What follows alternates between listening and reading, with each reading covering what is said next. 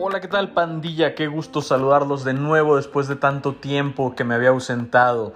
Eh, ya se la saben, esto es Vida Común, yo soy Daniel, el podcast que habla de lo que le puede pasar a Lucía, le puede pasar a Carla Karen o le puede pasar a Pablito. En fin, eh, antes que nada una disculpa para la gente que me sigue porque se habían quedado ahí como esperando a que subiera algo más.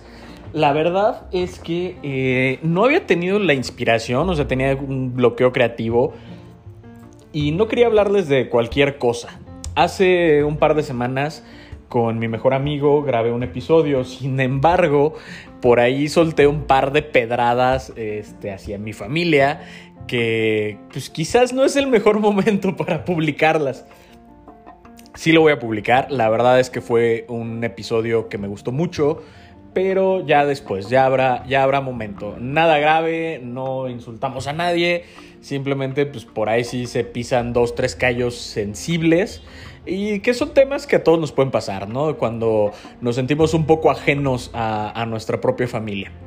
En fin, em, el día de hoy quiero platicarles de algo que yo estoy casi seguro que la gente de otros estados de la República no va a estar de acuerdo conmigo.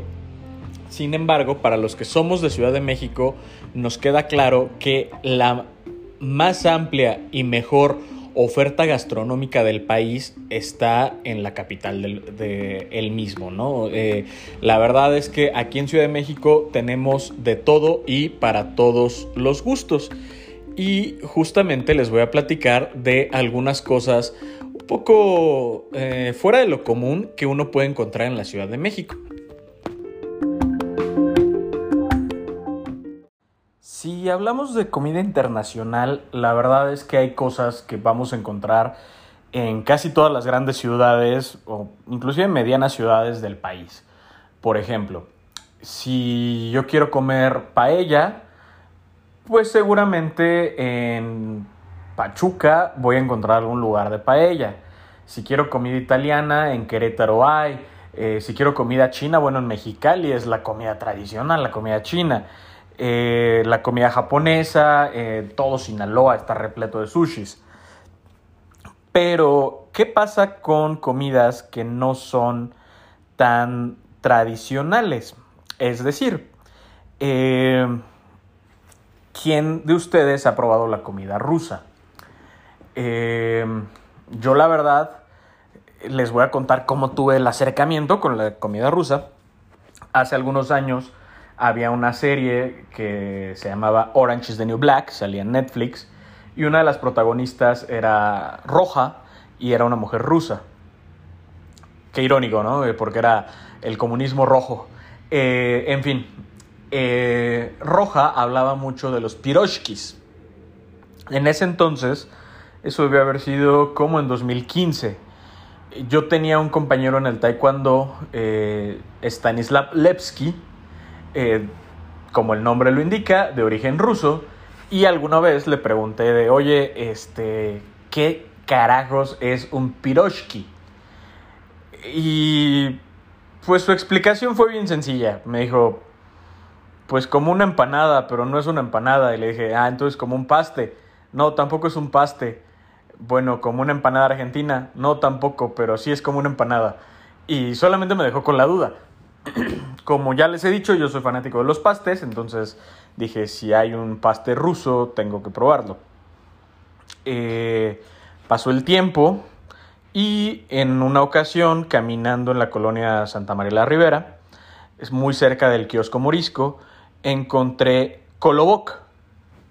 Kolobok, cocina rusa. Em, no sé cuánto tiempo pasó, pero un día lo vi, dije, pues está interesante, al fin podré probar los piroshkis. Y pues quizás como dos semanas o tres después eh, pude ir y pude ir con un par de amigos. Eh, ahorita les cuento porque tengo que revisar los nombres en ruso de lo que probamos. Déjenme revisarlos y se los platico. listos, ya revisé. Miren, me acuerdo que esa vez eh, sí cada quien pidió un piroshki. Había de espinacas, había de carne, había con queso. Eh, no recuerdo qué pedimos cada uno. El piroshki sí es una empanada, pero como con una masa más esponjadita, como de las quesadillas que hacen fritas, hagan de cuenta. Em, entonces es como una em, quesadilla empanada raro, pero está rico. La verdad es que eh, está muy bueno. Después, eh, creo que pedimos la ensalada rusa, que es la ensalada rusa auténtica. Eh, lleva papa, lleva huevo, lleva zanahoria, lleva cebolla, salchicha, pepinillo, chícharo, mayonesa y perejil.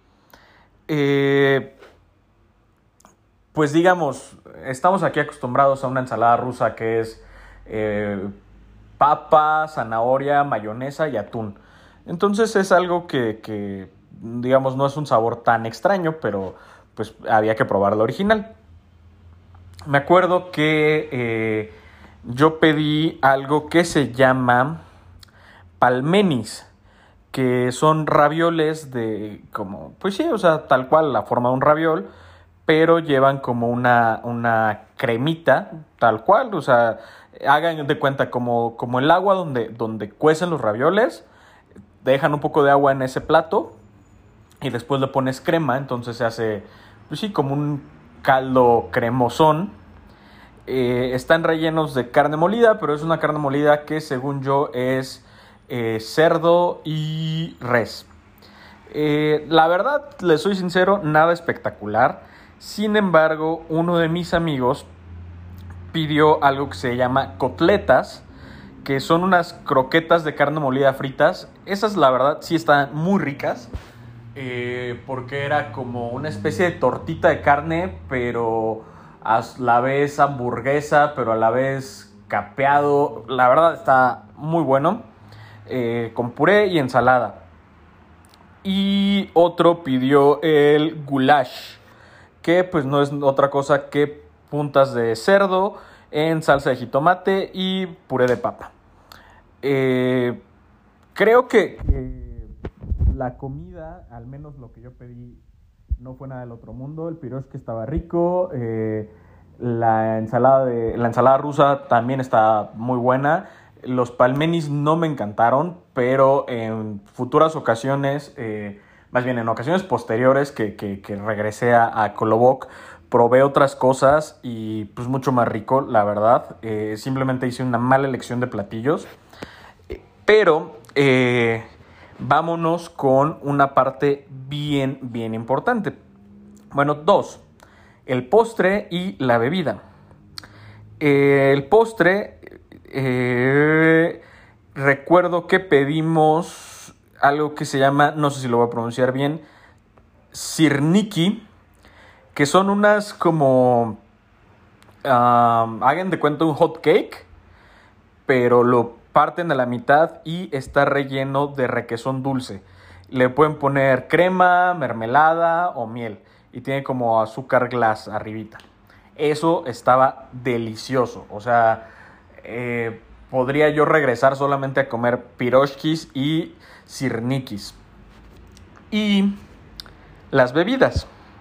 Eh, vamos a encontrar como cosas muy normales, refrescos, naranjada, agua de sabor, pero hay eh, dos bebidas no alcohólicas, porque bebidas alcohólicas, pues bueno, tienen cerveza báltica, que es una cerveza rusa, y tienen vodka, evidentemente, ¿no? No, no, no podía ser de otra forma que un, eh, un restaurante ruso no tuviera vodka, ¿no? No se me ocurre, o sea, sería, sería una cosa antinatura.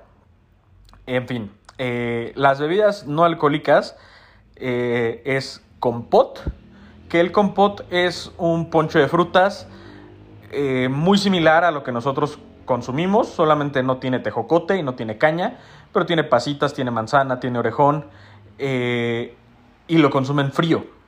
Es muy rico, es refrescante pero es muy dulce, entonces quizás no va a quitarles tanto la sed. Pero hay otra opción que se llama kvass, El kvass es una bebida fermentada a base de pan.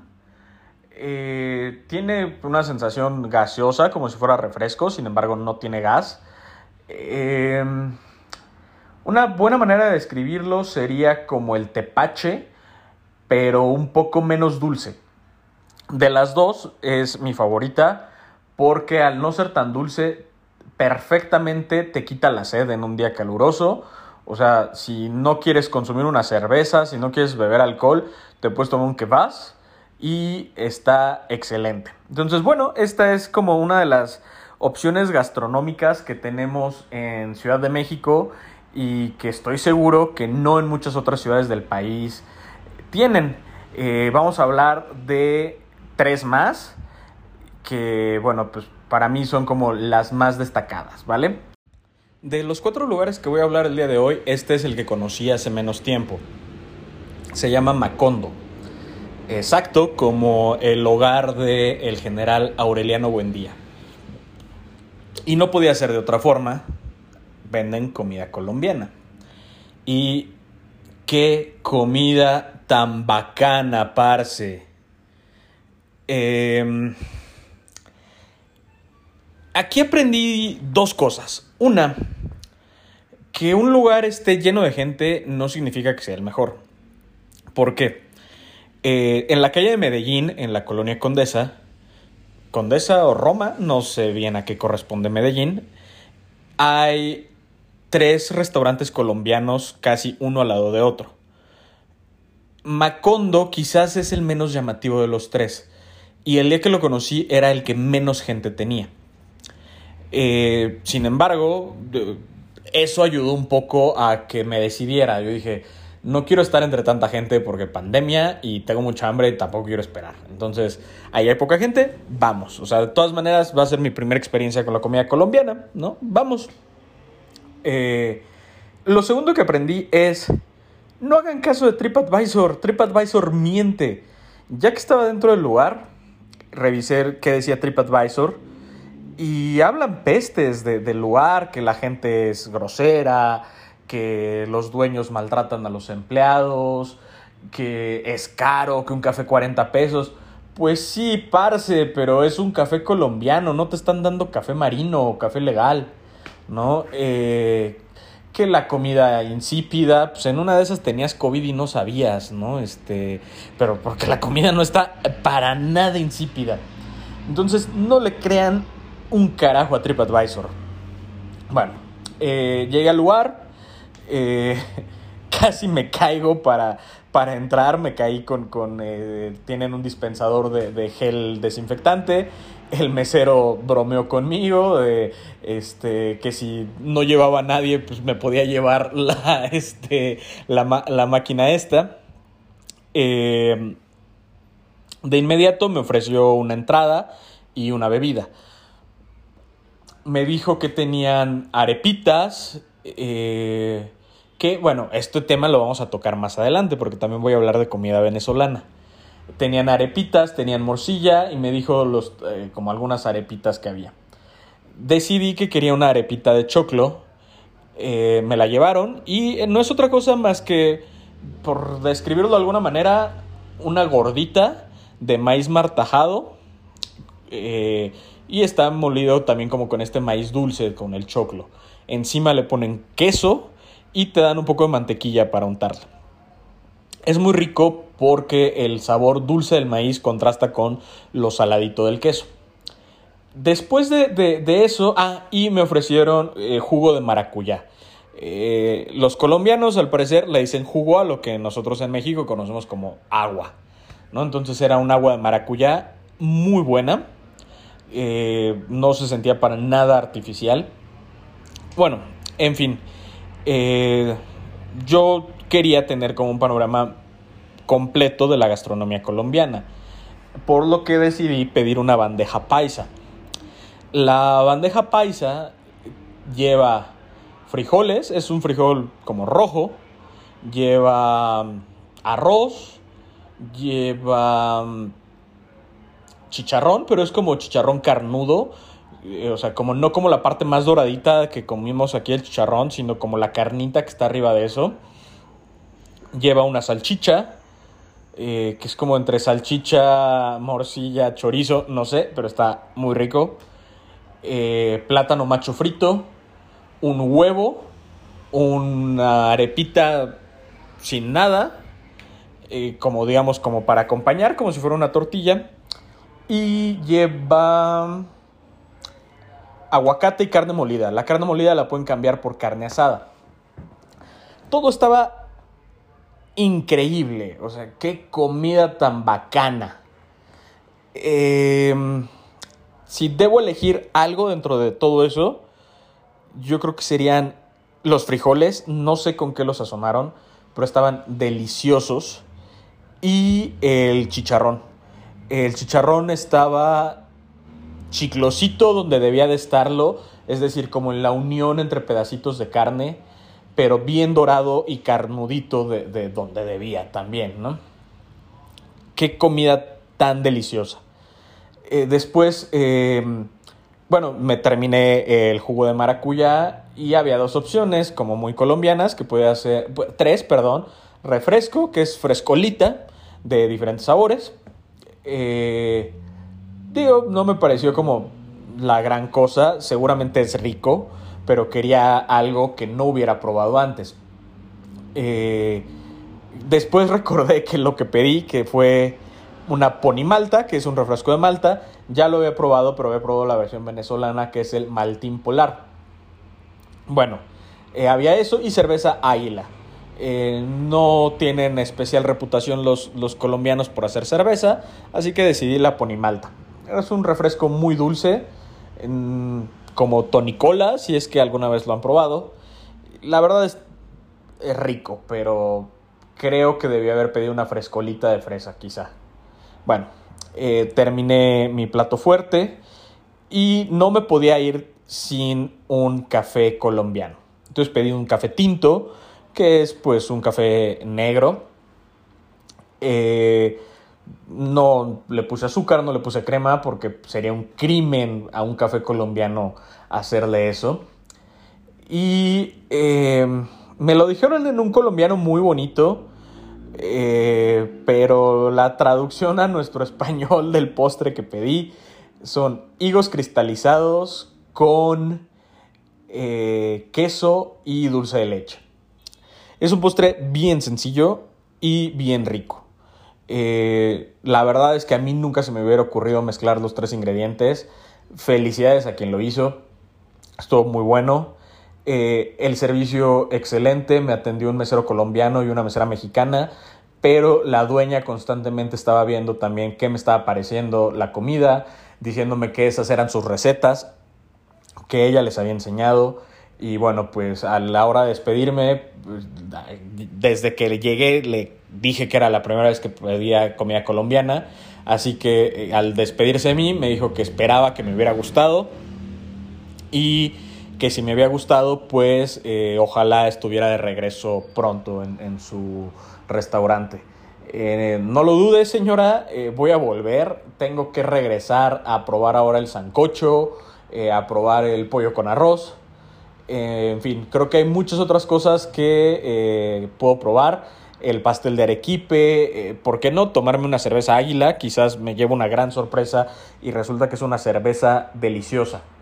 Entonces, eh, igual les pregunto, o sea, en sus ciudades, los que no son del Distrito Federal, ¿hay comida colombiana? Si es así, ¿la han probado?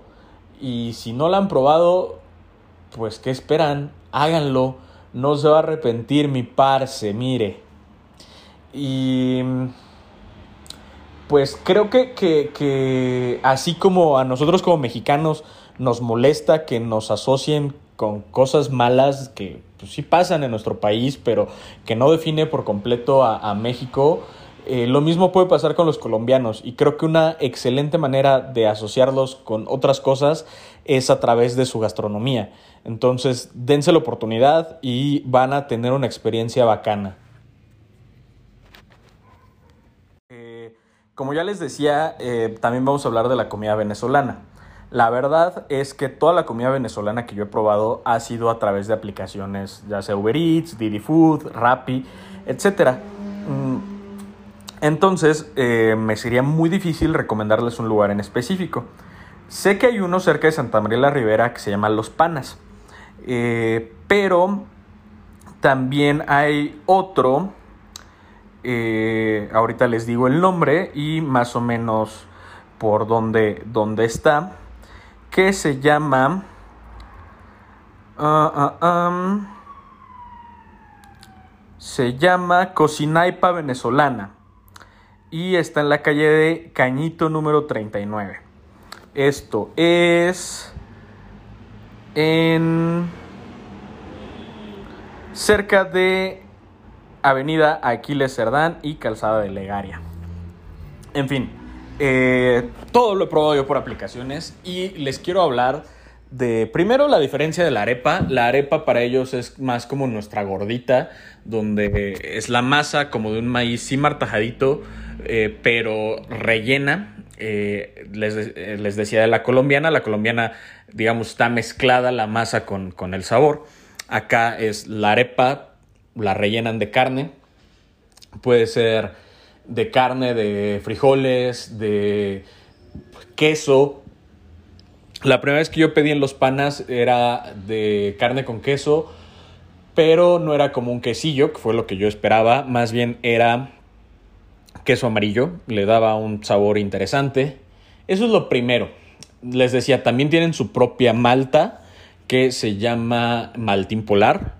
Es igual un refresco dulce.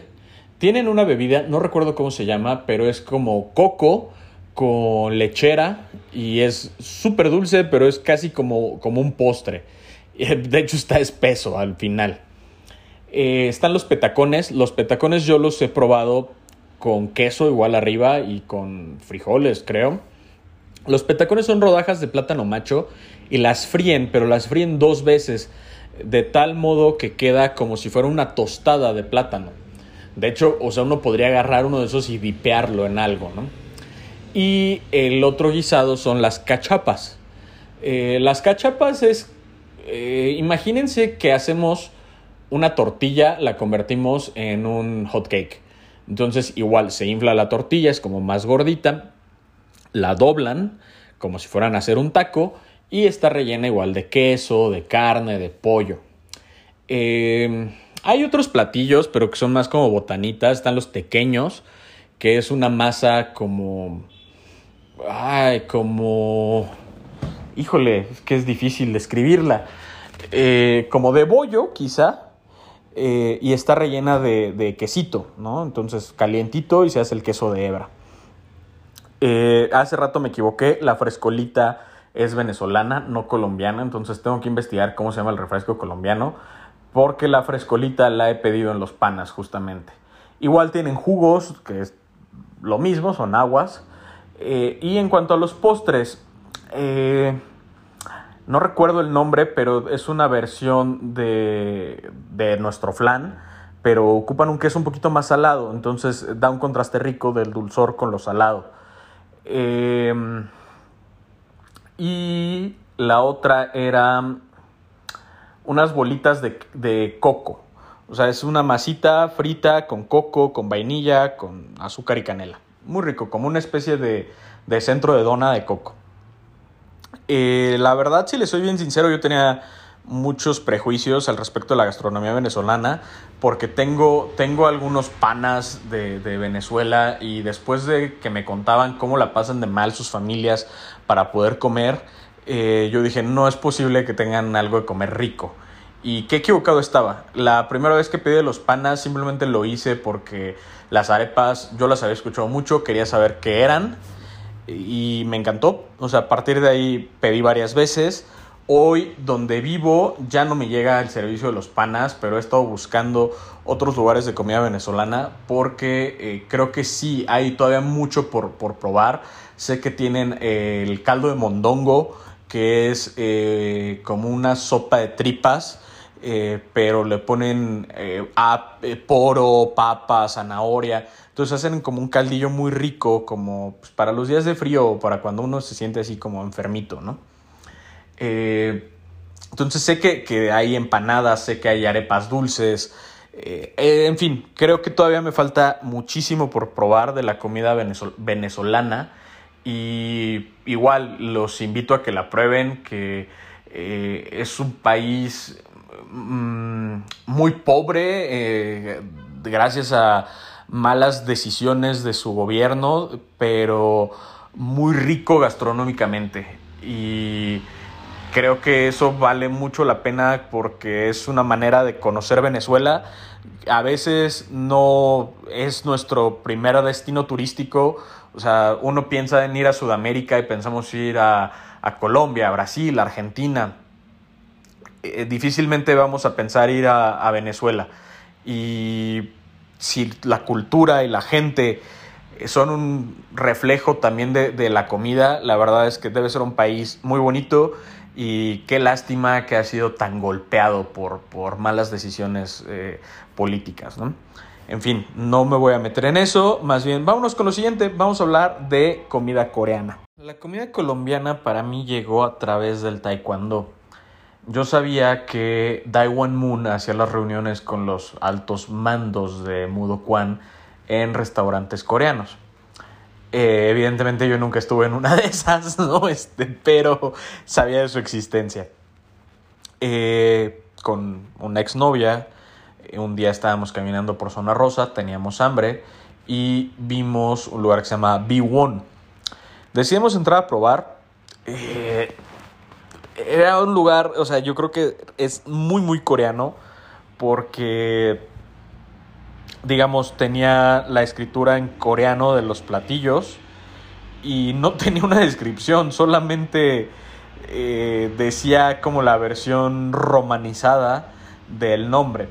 Entonces estaba Dolsot Bibimbap en coreano y luego solamente decía eso. Y pues ya, si no sabías qué demonios era el Dolsot Bibimbap, pues lástima por ti, compañero, ¿no? Y justamente pedí eso. Y era un caldo con fideos, con arroz, con kimchi. Y algo que me gustó mucho es que te dan eh, platitos con guarniciones.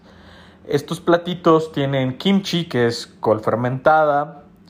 Eh, tiene alguna como papa dulce, eh, diferentes verduritas. Esto es con la idea de la principal atracción de los restaurantes coreanos eh, son las parrilladas. Entonces, eh, la parrilla está al centro de la mesa. Eh, puede ser de carbón o eléctrica. Obviamente la de carbón le da un saborcito especial. Y tú pides carne, o sea, te venden ya paquetes de carne o hay lugares como Goginara que tienen buffets donde durante tres horas puedes pedir toda la carne que quieras. Es carne que solamente te dan un aceitito eh, de sésamo y una pastita de ajo para que le pongas. Eh, los tacos se dan en lechuga. Eh, saben que somos mexicanos, entonces te dan como rodajitas de ajo y rodajitas de chile, por si le quieres poner. Pero estas guarniciones que dan, como el kimchi, van acompañando y sirve también un poquito como para limpiarte la boca. Eh, la verdad es que eh, una gran manera de describir la comida colombiana eh, sería como un punto intermedio entre la china y la japonesa. Y por lo tanto creo que es la que como mexicanos más nos puede gustar. La comida china a veces tiene demasiados elementos que se terminan perdiendo. O sea, el chop suey es demasiado condimentado a veces. Y no sé, o sea, el pollo Szechuan, eh, terminas teniendo agruras. Caso contrario de la comida japonesa. A veces es demasiado, demasiado ligerita. O sea, solamente es arroz al vapor y el sabor del pescado. Le hace falta como un poquito más. Los coreanos están en medio. O sea, no es una comida tan sazonada, pero tampoco es insípida. Eh, es muy parecida a la gastronomía mexicana les gusta comer picante, les gusta comer caldos. Alguna vez comí un caldo que tenía pues pasta, tenía pues fideos como si fuera ramen, tenía verduras y tenía costilla cargada. Picaba, picaba bastante. Estaba como una birria para quitarse una cruda. Entonces, era, sí, exacto, era como, como una birria coreana. Em, alguna vez conocí a una chica coreana, Chorong Kim, que me dijo que en ese entonces yo todavía no había probado la comida coreana y me dijo que la probara, que me iba a gustar mucho, que ella creía que los coreanos y los mexicanos nos parecemos mucho, empezando por la comida. Y Chorong, ¿qué razón tenías, eh? O sea, hoy en día es de mis comidas favoritas y no solamente ir a pedirlo la parrillada, que sí es muy rica, hay eh, unos cortes que es como tocino pero carnudito, como el tocino canadiense. Hay lengua, pero es apenas como una radiografía de lengua. Entonces lo pones 2-3 segundos en la parrilla y listo. Queda cocidito. Eh, además hay, hay otros, otros cortes, o sea, eh, puedes pedir ribeye, puedes pedir este, costilla. Hacen costillas marinadas en salsa de soya, por ejemplo. Y eh, algo que me parece que es eh, una cosa que sí o sí deben de, probar es eh, el soyu. El, tienen otra bebida que no recuerdo el nombre, pero no me gusta, que es como más lechosa. El soyu es el vino de arroz, es la versión coreana del sake pero hay soyus de sabores, entonces hay sabor Yakult, sabor manzana, sabor frutos rojos, sabor fresa, sabor durazno, todos están deliciosos. Es una botella chiquita, se toma de besito como si fuera mezcal porque son unos vasos chiquitos. Eh, hay algo que se llama que hacer eh, un huracán, entonces ustedes toman la botella por el cuello y la voltean rápido hacia arriba y se forma como un, un huracán dentro de la botella, ¿no? Es como parte de la tradición del soyu. Otra tradición es que el más joven de la mesa debe servir de los demás y no puede empezar a beber si los demás aún no han empezado.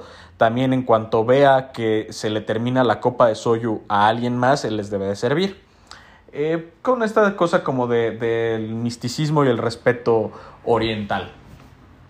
Eh, uno puede comer carne hasta hartarse, puede comer caldo, puede comer arroz, porque generalmente cuando uno pide los buffets, eh, el resto de los platillos del menú bajan considerablemente de precio.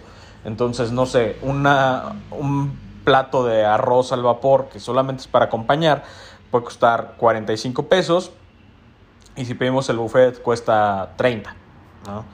Eh, entonces, eso claro que es estrategia para ellos porque así pides menos carne y pides otras cosas pero también te ayuda como a probar un poquito de todo, ¿no? Em, ay, no recuerdo el nombre del postre, pero eh, es algo que alguna vez que llevé a mi primo le encantó. Es como un eh, frappé, un, perdón, un raspado. Hacen, hacen el hielo frappé, eh, pero muy, muy finito, o sea, casi parece nieve. Y le ponen saborizante, le pueden poner taro eh, le pueden poner matcha, le pueden poner chocolate y, le ponen bolas de helado, digamos eh, como un helado muy neutro que es vainilla. Entonces se termina mezclando con el hielo, se termina mezclando con el saborizante y es un postre muy fresco, no es tan pesado como si se comieran una copa de ese, de ese tamaño de puro helado. Eh, entonces, carne, caldos, buen licor, el, vino de arroz es delicioso y buenos postres. Entonces, eh, pues no sé qué están esperando porque yo que ustedes mañana mismo me iba a Goginara a probar la comida coreana. Eh, esos son como cuatro, cuatro estilos de comida que gozamos aquí en Ciudad de México y que seguramente no es tan fácil encontrar en otros estados del país.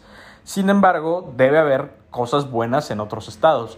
Si ustedes han vivido en otros estados, viven actualmente en otros estados, tienen familiares en otros estados y alguien me dice, no, pues ¿qué crees? En, no sé, en Durango hay eh, comida vietnamita, pues platíquenme, cuéntenme qué tal, está rica, la han probado, qué es lo tradicional de Vietnam, ¿no? O ¿qué crees? En Chiapas tenemos este, un restaurante congoleño pues también cuéntenme, ¿no? O sea, ¿qué, qué, qué carajos comen en el Congo?